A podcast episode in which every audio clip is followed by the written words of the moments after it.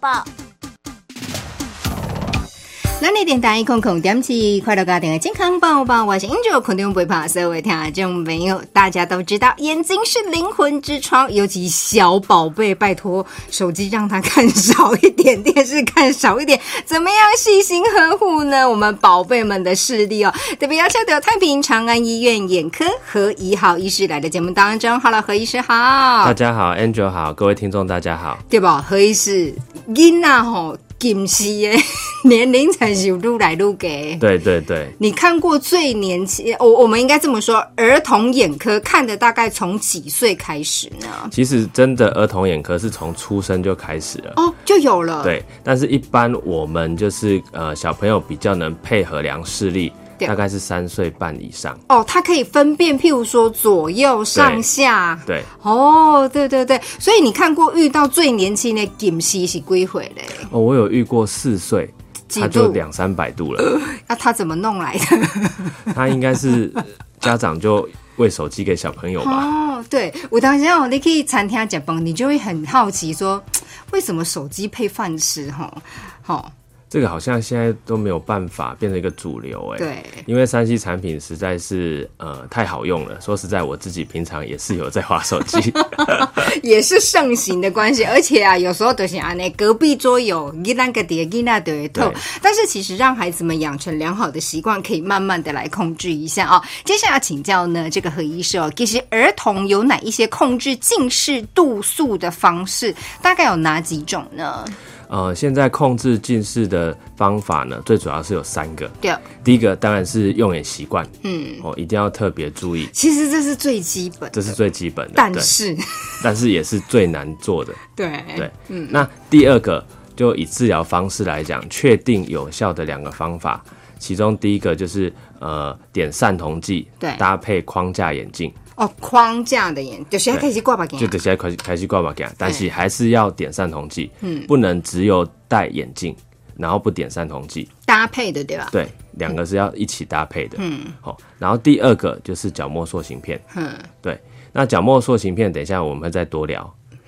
那以讲到这个散瞳剂，我们怎样，它会比较不好处理的是讲也畏光。对然后它可能就要一直保护着，或者对是多久要点一次？这是不是对孩子来讲，其实会比较辛苦的方式呢？对，通常散瞳剂临床上使用大概区分两类啦。哈嘿，第一个是长效散瞳剂，嗯，第二个是短效的。对啊那短效的一般哈，呃，没有什么控制近视的效果，嗯，所以它用在呃让眼睛点了之后可以消除疲劳啊，然后控制一点点假性近视，对啊，但是假设你真的是近视了，还是要点长效散瞳剂。嗯，那长效散瞳剂刚刚有提到说它副作用主要是有两个，第一个就是说一呃白天的时候，因为瞳孔是大的，对，所以会比较畏光。嗯，那第二个就是说看书写字的时候，看近的可能会比较模糊。哦，我看不对对也吧？开不嗯啊，所以小朋友通常在写作业的时候，哈，因为点散瞳剂要拿远一点点写，这样也好。其实我们反过来想，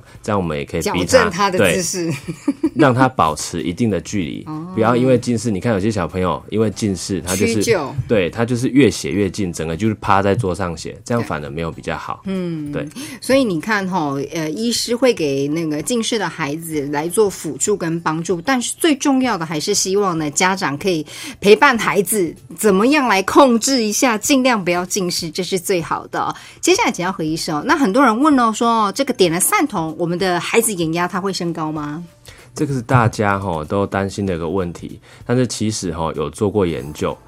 呃，分成就是说有点散瞳剂的小朋友对跟没有点散瞳剂的小朋友，嗯，然后经过一段时间追踪之后，发现两者的眼压并没有太大的异常对啊，哦，所以点散瞳剂并不完全会造成眼压升高。那是某些体质特异性，可能它本身它的结构就有一些异常， Yeah 才会造成眼压高。啊，所以我们在临床上，假设有点散瞳剂的小朋友，我们都还是会追踪眼压，嗯，然后假设真的发现有问题了，然后我们去找其他，看他有没有一些呃结构上的问题，然后再去做治疗，这个几率不高嘛，非常不高，对嘛哈、对譬如说一百个可能才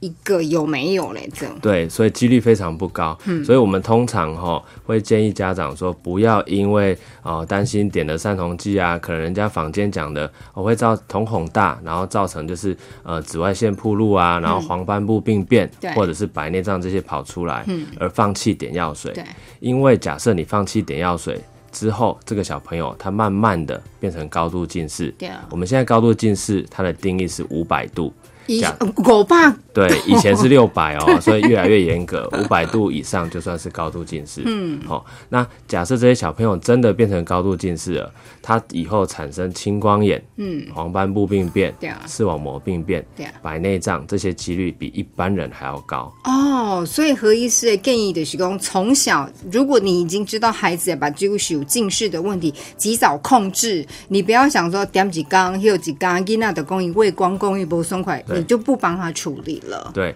当然哈、有些小朋友啊是真的他比较敏感，他真的没有办法适应这个散瞳剂。嗯对，那我们散瞳剂哈，刚才有讲长效的散瞳剂是真的。呃，确定有效控制近视对，那它的浓度其实也有分，嗯，哦，所以我们临床上会依据小朋友适应这个散瞳剂的程度，嗯，然后去调整它的浓度。对哦，所以如果说啊，因、你因为很畏光，所以我们可能会把浓度稍微下降，嗯，然后另外也会建议这些小朋友啊，可以的话还是要户外搭配戴太阳眼镜对啦或者是戴帽子。其实不管有没有近视，有没有点散瞳，戴太阳眼镜，我觉得是保护眼睛最好的方式，对对吧，？是一个很基本的方法，任何人其实都应该在户外戴太阳眼镜。对，真的，因为你看哦，阳光直射到你的这个眼球，它是很伤害的耶。好、因为如果你又长时间在外面玩的话，所以铁七大概面对呢孩子的视力呢出现的状况，不要紧张，最主要是找到专科的医师，好好的辅助孩子们，赶快呢